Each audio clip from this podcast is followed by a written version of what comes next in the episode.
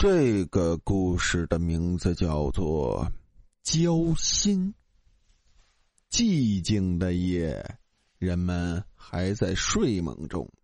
我躺在床上，忽然闻到一阵恶臭味，啊！于是我看见我的心脏又腐烂了，已经是第 N 次了。心脏部位还在不断流出鲜血，还有让人恶心、作呕的脓。但是我现在根本顾不了弥漫整个房间的恶臭味因为以现在的状态，我应该活不过明天了。奸商就是奸商，交心公司生产的心脏也太垃圾了。一年就坏了十二次，还那么贵！我一个孤魂野鬼哪儿来那么多钱？要不是我那个富翁密友每月都给我烧纸钱，我早就灰飞烟灭了。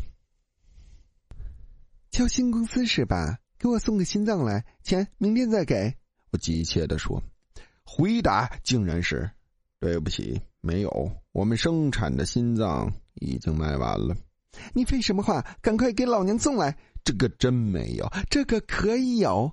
电话挂了。他妈的，书上不是教我们遇到问题要换位思考吗？是啊，我为什么不能自己杀人取心呢？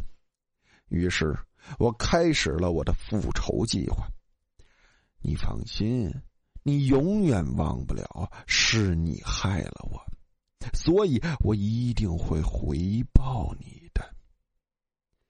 那是一个夏天，你和我约好在城郊见。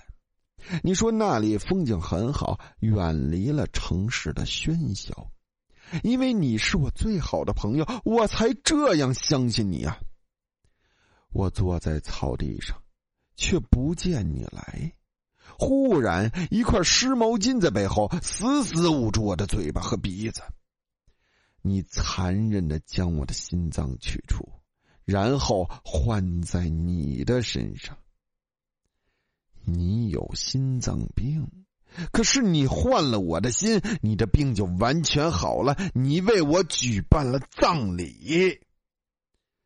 深夜，我去了你家，你看见我很惊慌，我取出了你的心脏。不，这是我的。好了。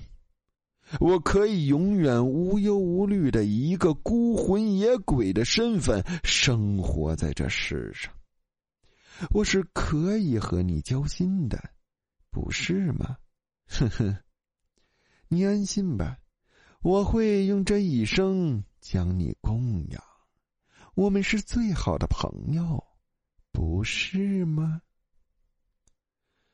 好了，故事到这里啊就结束了。感谢大家的收听。